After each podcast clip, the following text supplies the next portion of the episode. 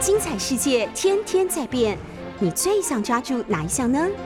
跟着我们不出门也能探索天下事，欢迎收听《世界一把抓》。各位听众朋友，大家早安！非常欢迎收听六四八九八新闻台。您现在所收听的是《世界一把抓》，我是杨照。我们在九八新闻台的 YouTube 频道呢也有直播，欢迎大家也可以看直播。呃，你今天快筛了吗？我相信在最近这一段时间当中，慢慢的这会变成我们生活当中的一部分。在可能的情况底下，如果你能够拿得到快筛，呃，能够快筛就快筛看看吧，看看自己每一天的这个。跟病毒之间的这个关系到底是怎么样？然后让让自己安心，也可以让所有的周遭的人安心。那不过很明显的，那就是与病毒共存这件事情，开头的时候可能就是要跟大家讲明白，这不是我们选择要还是不要。相信这几天可能大家注意到这件事情，在国际新闻上面，你看北韩，北韩。北韩它的基本状况，我们当然没有办法对于北韩的所提供给外面的所有的消息、所有的资料全盘都接受，然后都相信。但是从现在金正恩自己本身已经对外所表达出来的，我们很确定一件事情，那就是北韩已经沦陷了。而且北韩沦陷呢，这个被呃 COVID-19 已经开始有 COVID-19 的新冠肺炎的这个感染。这是非常严重的事情，因为北韩基本上没有任何人打过疫苗。当然，我不知道金正恩到底自己有没有打过疫苗。但是在过去的这段时间当中，他们所采取的就是最彻底的。第一个呢，就是最彻底的封锁。那所以，就连那么样彻底封锁的北韩都没有办法把病毒完全隔离在外面。这就告诉我们说。你还想要用封锁、用隔离的方式？即使像中国大陆目前还在用这种方式对应这次的疫情，它是越来越难以维持了。另外一件事情，北韩它在过去这这么长的时间当中，它跟世界完全隔绝。当世界正用打疫苗的方式发展疫苗，用这个嗯，用这个紧急用紧急使用权等等。在处理这些事情的时候，北韩都没有跟上，北韩都跟大家不一样。那在这样的情形底下，我们今天就看到北韩可能要付出的可怕的代价。那这个代价分两方面，第一个呢是我们最不愿意看到的，也是最可怕的事情，那就是北韩因为所有的人都没有打疫苗，所以当这个 COVID-19 开始感染、开始蔓延的情况底下，它的医疗体系、它的这个死亡率。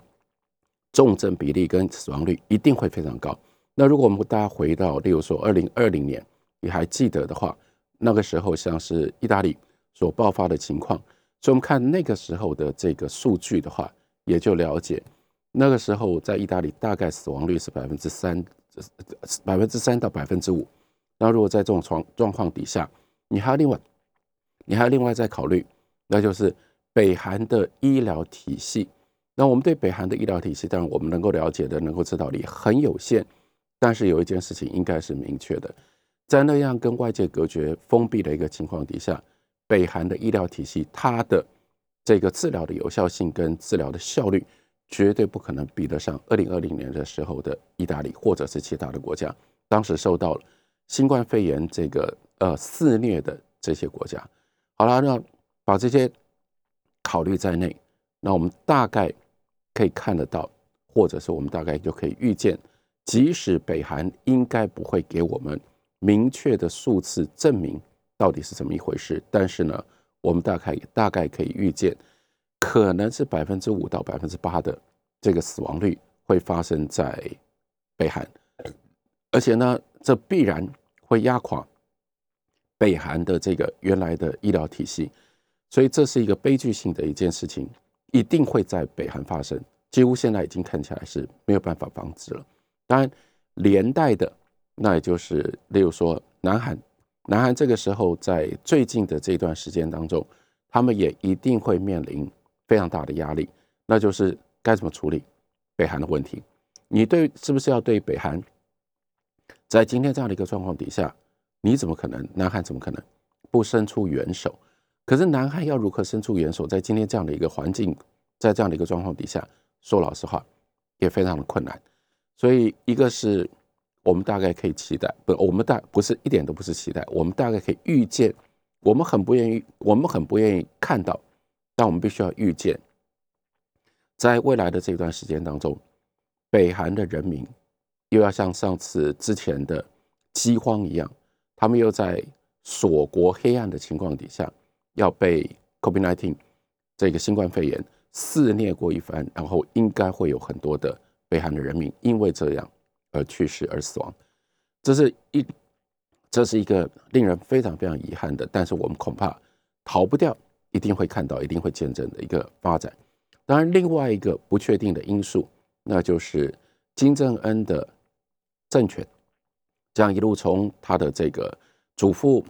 呃金正日，呃金日成，然后到他的父亲金正日，然后到他这三代一路这样传下来的共产主义的这个政权，会不会在这一次的巨大的冲击当中被冲倒，或者是被冲得摇摇欲坠？那这也是非常非常可能发生的事情。那就是因为过去北韩靠着它对外的封闭。完全不开放的情况底下维持它的政权，但是现在所看到的最奇特的一件事情，它也因为彻底对外封锁、对外不开放，因而就使得他在面对 COVID-19、面面对新冠肺炎的时候是全无招架之力的。那这个时候，金正恩他的政权没有办法处置这个巨大的传染性的疾病蔓延开来，跟夺走这么多的人命。北韩的人民真的还可能完全对这件事情可以就是这样接受，就是继续这样子忍耐下去吗？这恐怕也是一个非常巨大的一个变数。所以有一部分我们大概可以看到，那是一个灾难性的悲剧要在北韩发生；但另外一部分是带有高度的不确定性，到底北韩会在未来的这段时间当中，他的政权会有一些什么样的受到什么样的冲击？更进一步的，会不会？有什么关键性的一些改变？所以从北韩的这个例证，也就希望大家可以了解。我再说一次，是不是要跟这个病毒跟病毒共存？这本来就不是我们的选项了，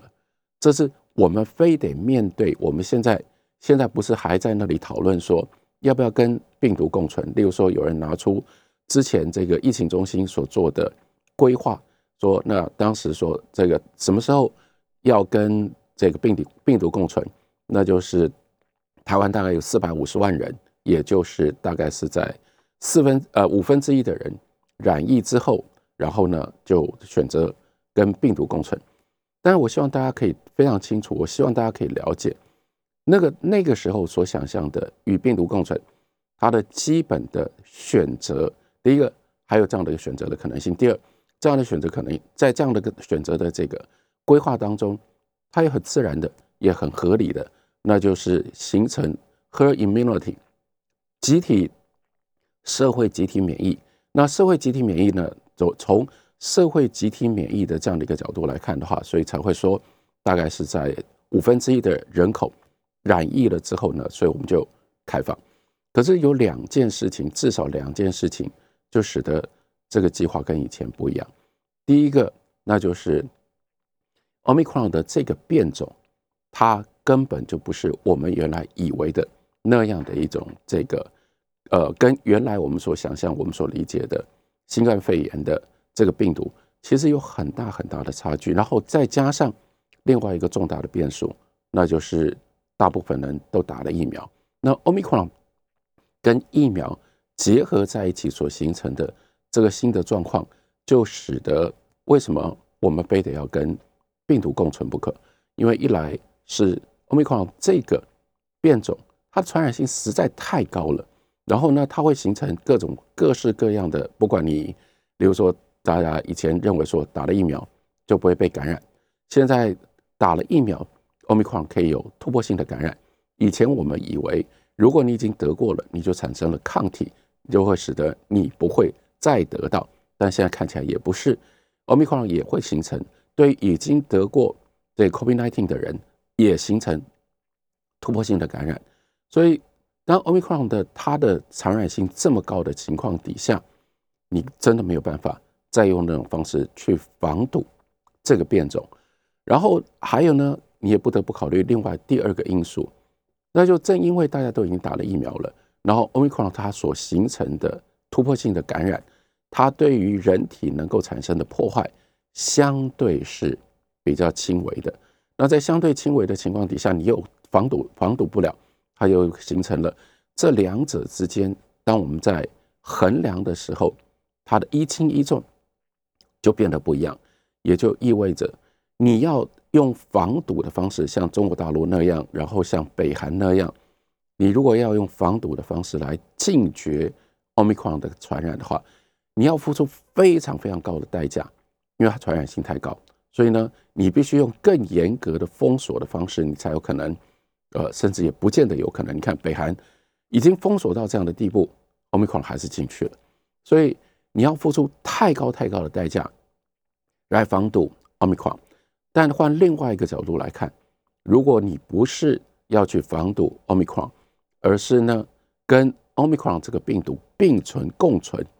相对的，你付出的代价或者是你必须要面对的这个危险，比以前要降低很多。所以呢，一上一下嘛，那一个是防堵的代价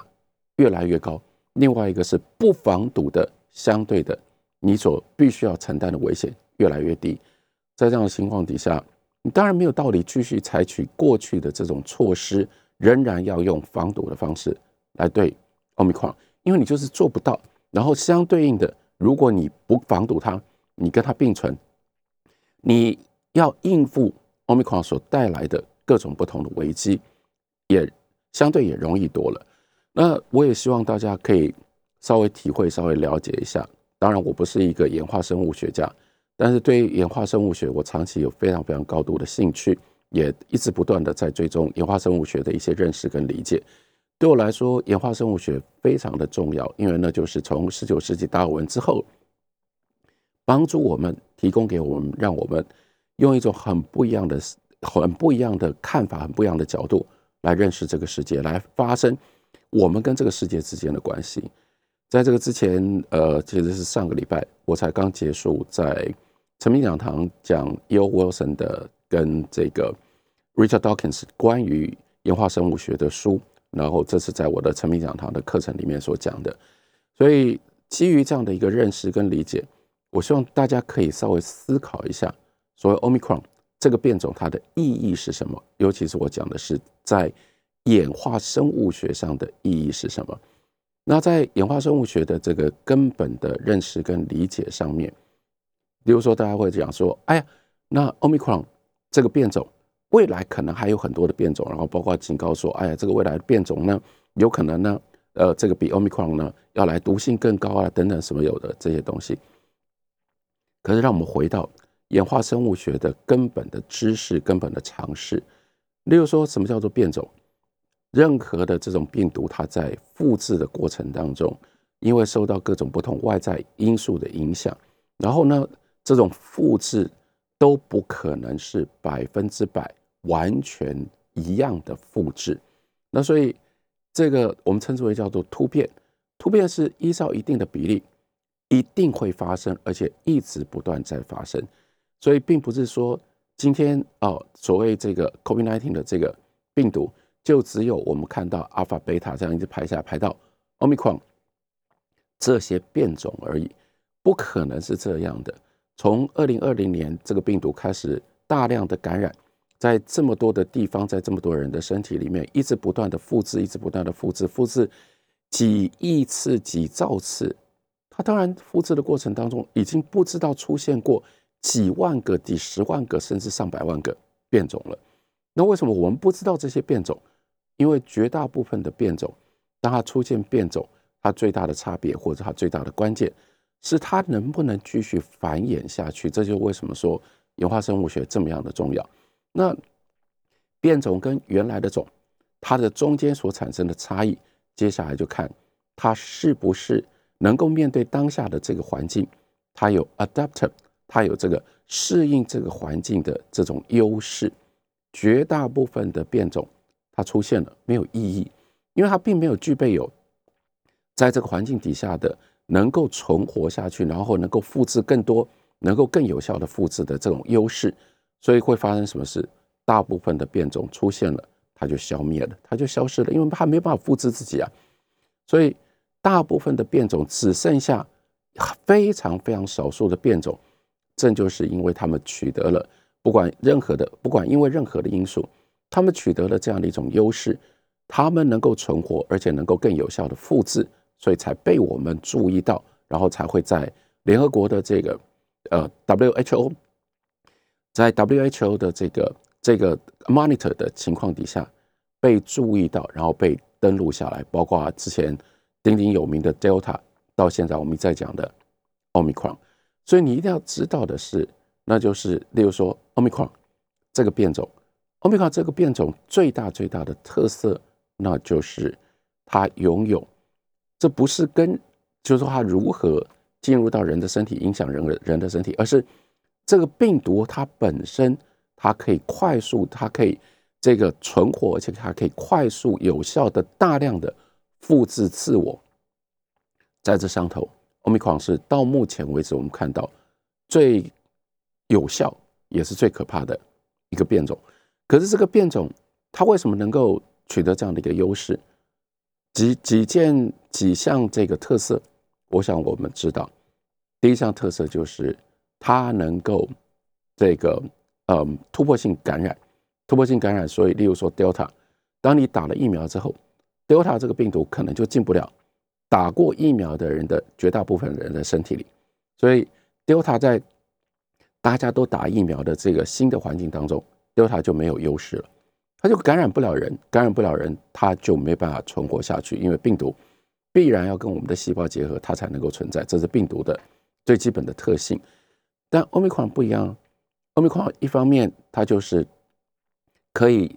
即使是在大部分人都打了疫苗的情况底下，它仍然可以突破性感染。突破性感染，它进入到你的身体里，但还有另外一个因素，另外一个特性，那就是它进到你的身体里之后，它的这个感染性、它的传染性非常高，但是它制造你不舒服的，然后呢，甚至更进一步的制造死亡的情况。其实是相对一直不断降低的，所以就产生什么样的因素，产生什么样的结果，也就是被奥密克戎传染的这些人，这些他的宿主很少死亡。大家如果看一下，回头在二零零三年 SARS，SARS 的在台湾非常非常悲惨了，我们当时真的受到非常大的冲击。可是 SARS 同样这也是一个这个上呼吸道的一个病毒。感染呼吸道的一个病毒，SARS 这个病毒，这现在就在整个，就是说从生物演化学的角度来看，它就是一个历史，在全世界应该不存在，除非在某一些实验室里，他就用特别的方式去保、去保存、去培养，要不然没有 SARS 这个病毒了。那 SARS 这个病毒为什么来的这么凶，可是又去的这么快，而且去的这么彻底呢？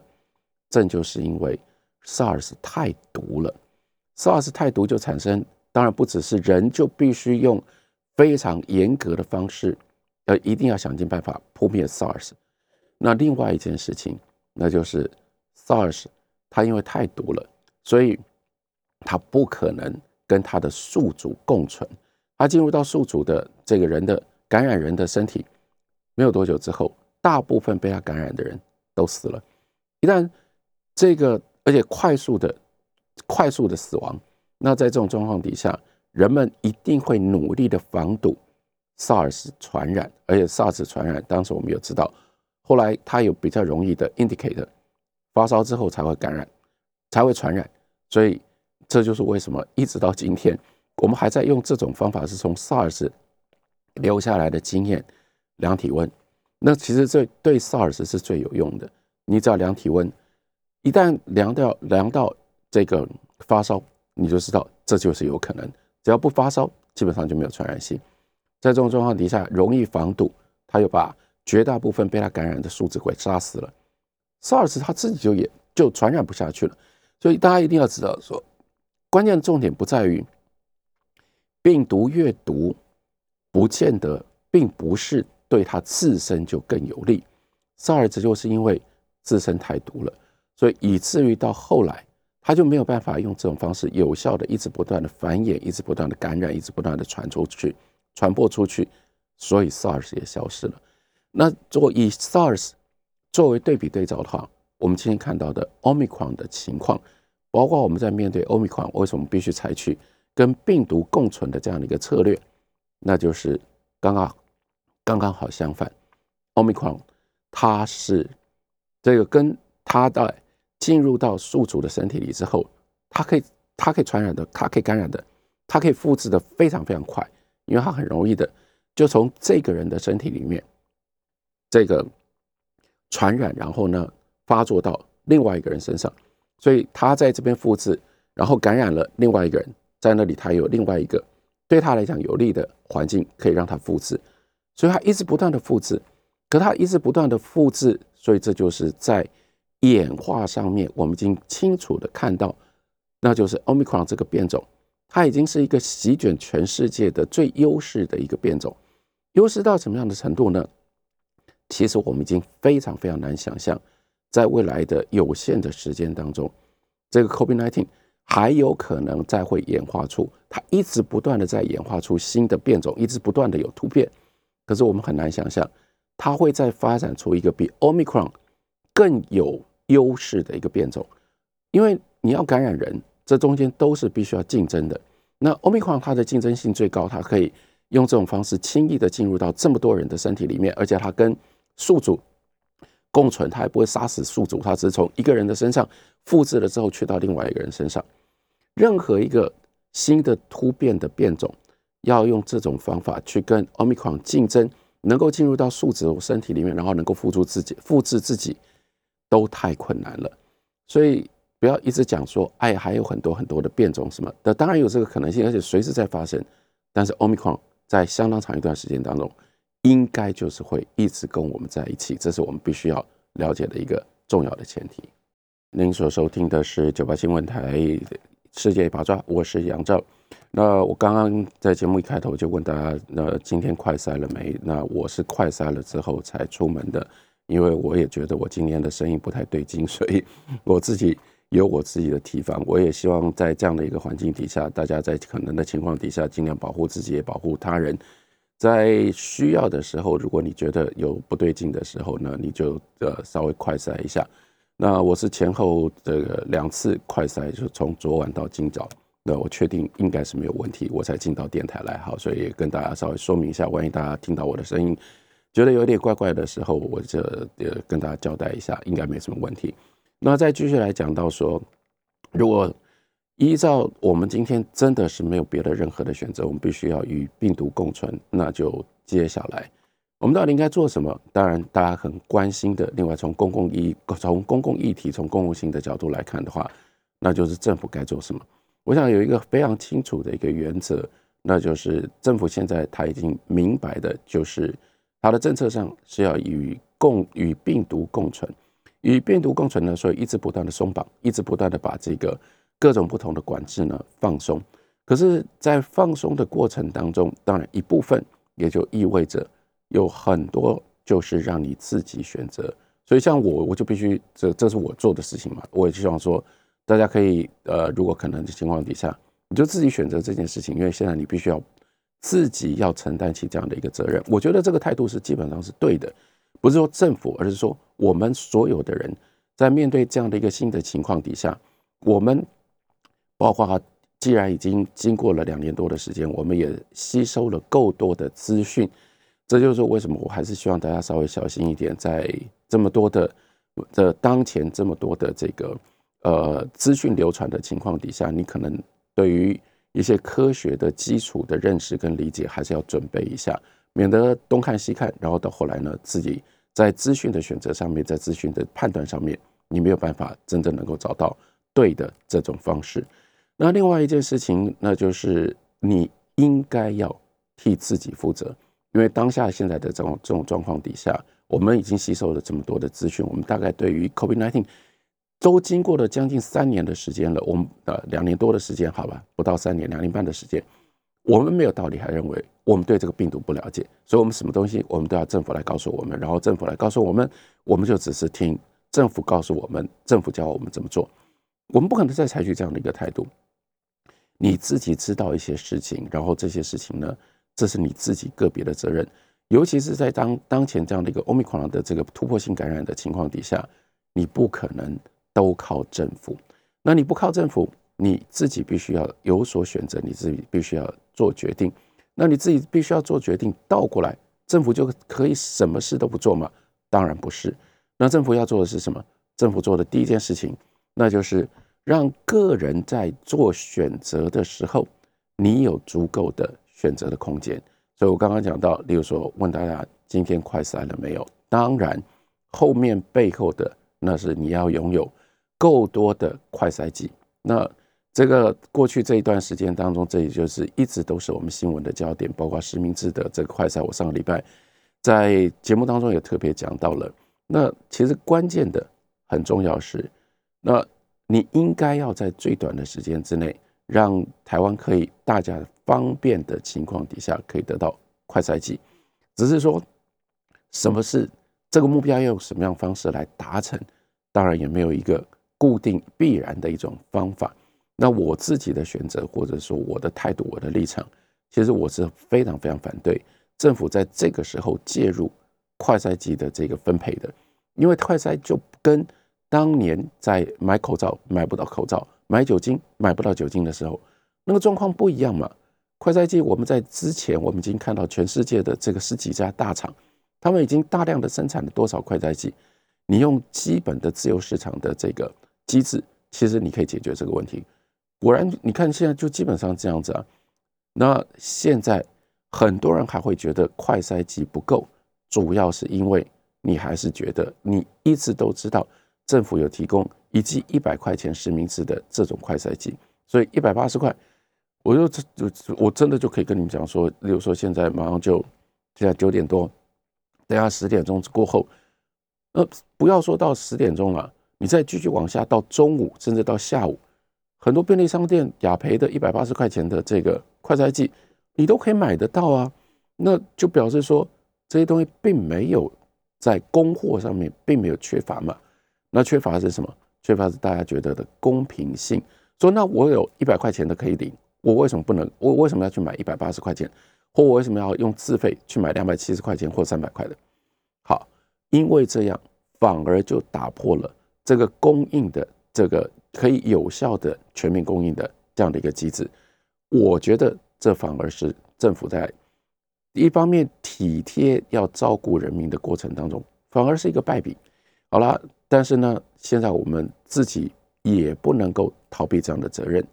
虽然它是一笔开销，但这个这笔开销恐怕是省不下来的。你就必须依照这种方式自我选择，然后你在可能的情况底下，尽可能的让一直不断的了解自己的身体的状况，因为现在感染的这个几率实在太高了。那政府应该做的还有就是，我说你要让。自我选择，例如说，自我选择，我选择我要来电台，那我有这样的一个选择，我得要确认我有这样的一个选择的，我的条件，我的资源，我的条件，我的资源是，如果我没有快筛剂，我不能做快筛，我就不敢来了，我就不能够过正常生活嘛。所以政府需要保障的就是让想要这样子跟病毒共存、想要过正常生活的人，他有足够的资源，他有足够的这个工具跟手段，他可以做这样的选择，要不然这种。与病毒共存，那就是假的。好，再下来，政府应该做的是，那就是当如果有人在他的生活上面是没有选择的时候，应该讲说，政府要尽量避免让人民在病毒的这样的情形底下缺少选择。所谓缺少选择，也就意味着这，嗯，要有选择，就比方说，你明明知道现在的情况是这样，所以呢。有一部分，你仍然可以选择，为了保护自己，所以你尽可能的，你改变你自己的生活，你这里不去，你那里不去，你尽可能的，呃，把自己关在家里，然后呢，用这种方式来保护你自己，这是你的选择。但这个时候也有另外一种选择，你可以选择说：哦，既然今天是这样的情境底下，我要过我自己正常生活。你要尽可能让有不一样的选择的人，应该说，你应该要让人们有真正的选择。那有真正的选择，这个时候政府就必须在许许多多的方面，尽量避免你做了取消或者是强迫人没有其他选择的这种选这种政策或者这种做法。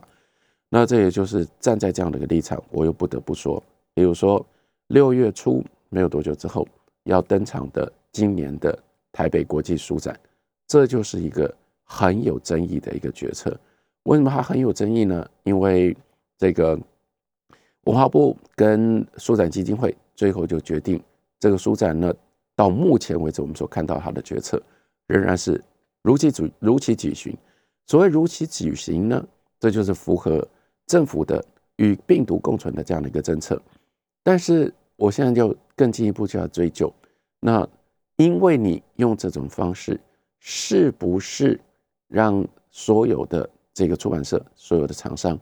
可以有真正的自主的选择。那他出了什么样问题呢？他出的问题就是书展要办，包括书展的这个，包括出版社去租这个书这个嗯书展的摊位，所有这一切事情呢，是发生在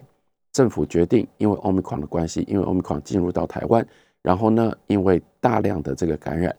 我们决定要跟病毒共存的这样的一个这个政策之前，那所以在那样的一个状况底下，大家认为前面两年都取消了，所以到了这一年，出版社也很希望能够有国际书展。那要有国际书展，他们就去订了摊位，然后订的摊位呢就必须要付租金。可是接下来政府的政策改变了，或者说整个跟病毒之间的这个环境改变了。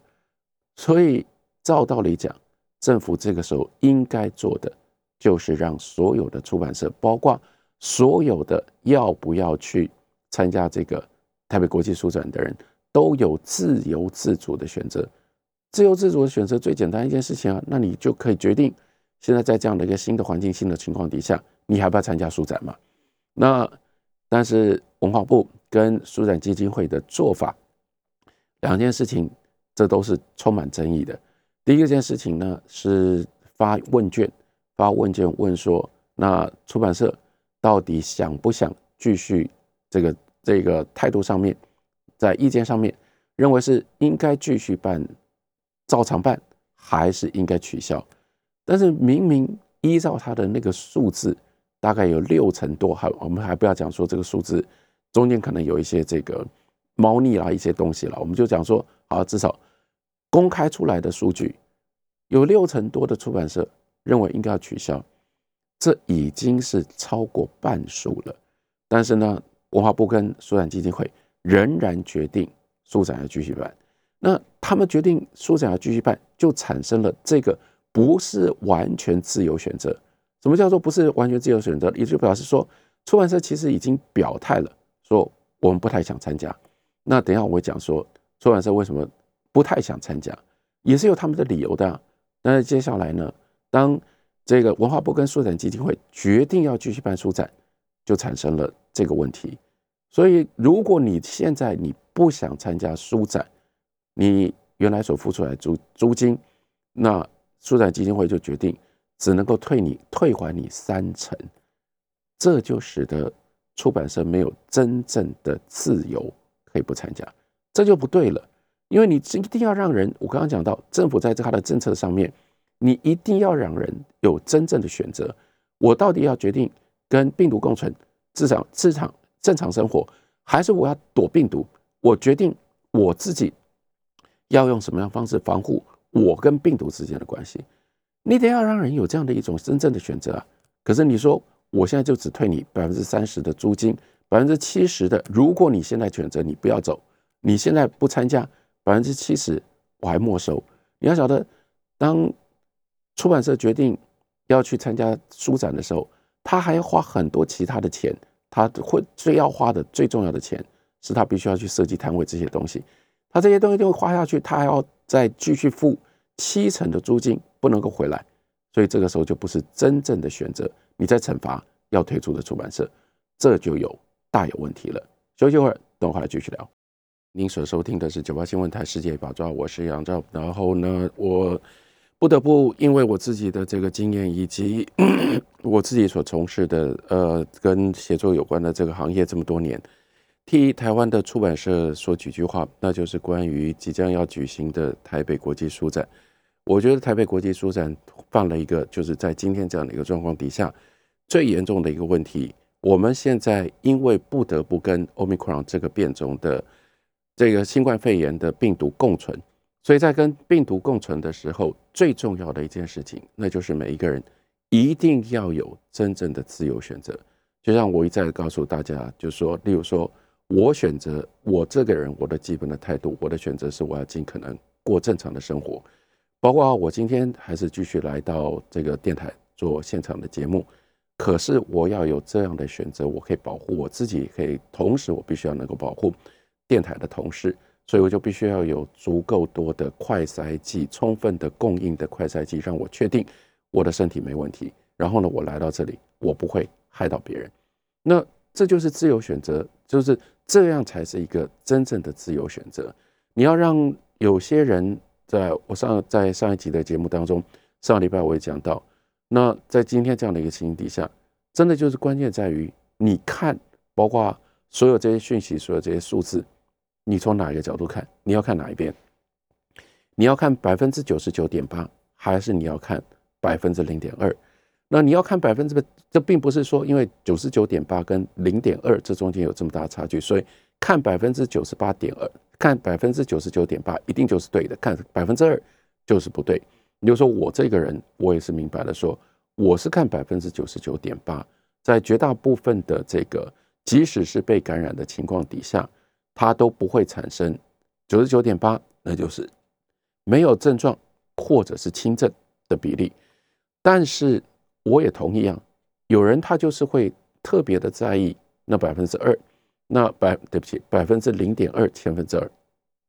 那是重症跟这个中症、中重症，当然还有大概是万分之二，那是死亡比例。那有人他在意这件事情，任何一个人命。任何一条人命就是人命，我也同意。所以有些人，当他有这样的一种担忧，他有这种恐慌的时候，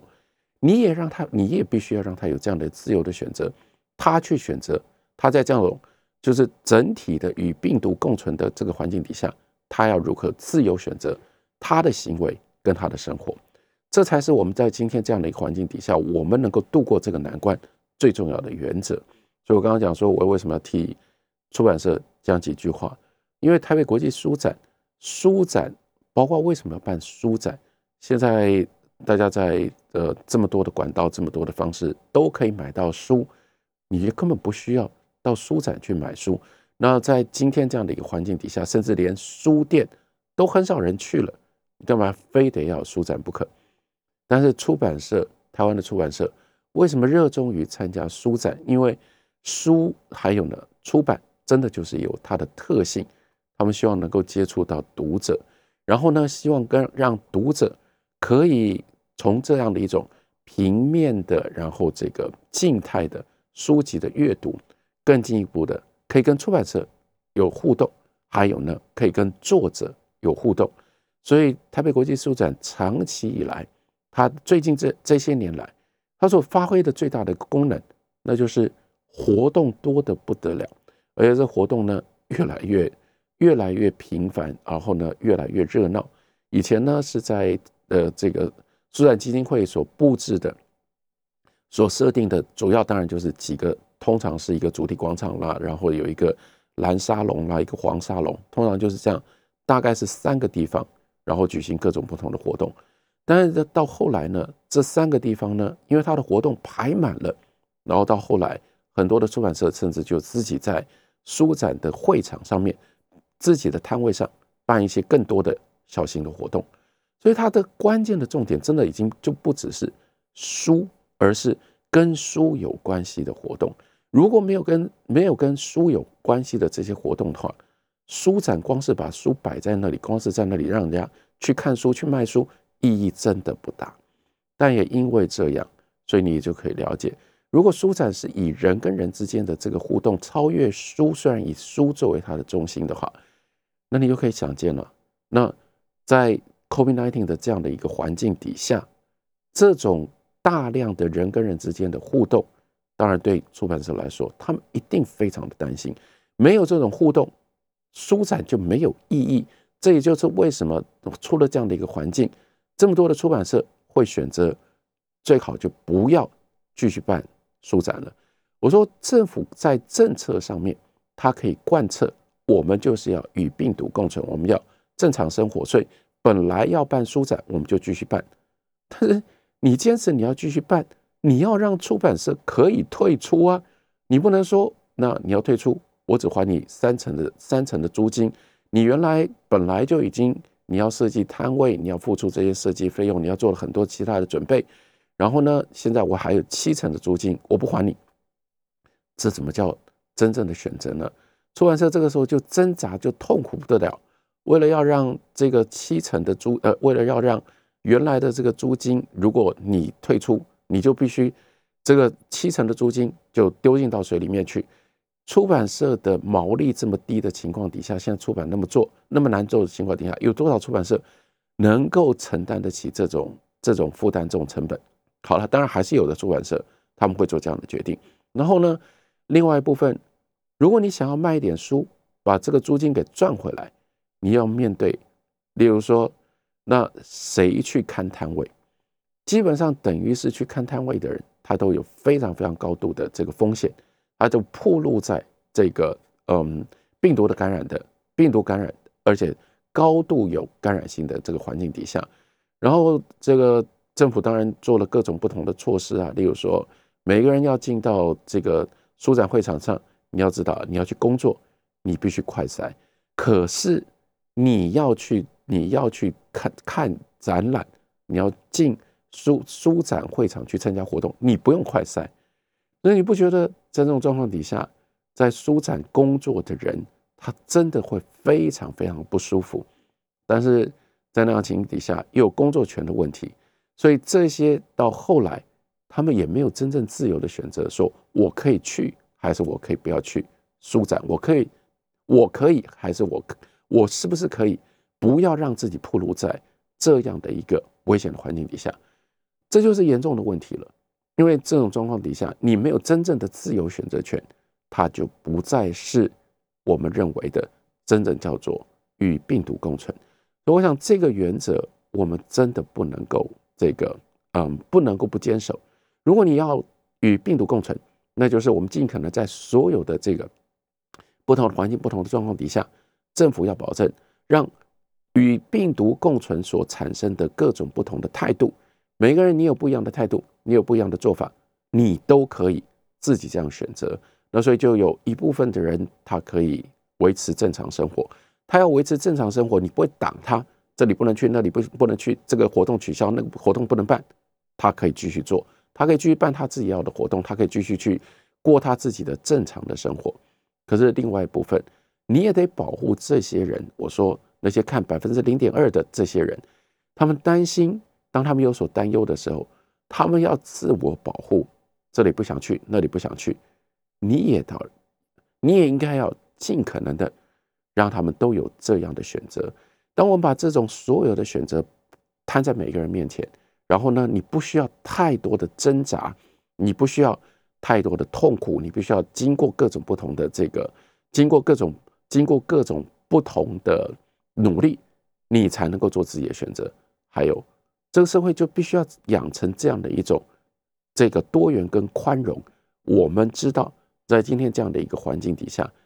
大家会有不一样的选择。所以呢，不要用这种方式互骂，不要用这种方式彼此互相这个歧视或者是对立。想要正常过正常生活的人，不要去攻击批评那些害怕的人，但倒过来，那些害怕喜欢看百分之零点二的人。也不要就觉得别人想要过正常的生活或主张过正常的生活，那就是不可以的，那就是要害你的。我们今天就是刚为什么一开头就先说，从北韩的这个例证非常清楚，你要不要跟共病毒共存，这不是你的选项了，你非得要跟病毒共存不可。那所以，我还是希望台湾在防疫到的这个阶段，我们仍然能够有更好的表现。这个表现就是，就是基于我们自己作为一个自由跟多元的一个社会，我们提供让大家跟病毒共存，有一个真正最最真、最真实、最真切的自由多元的选择，让大家在这个过程当中用自己的方式来过这段日子。感谢你的收听，我们在下个礼拜同一时间我们再会。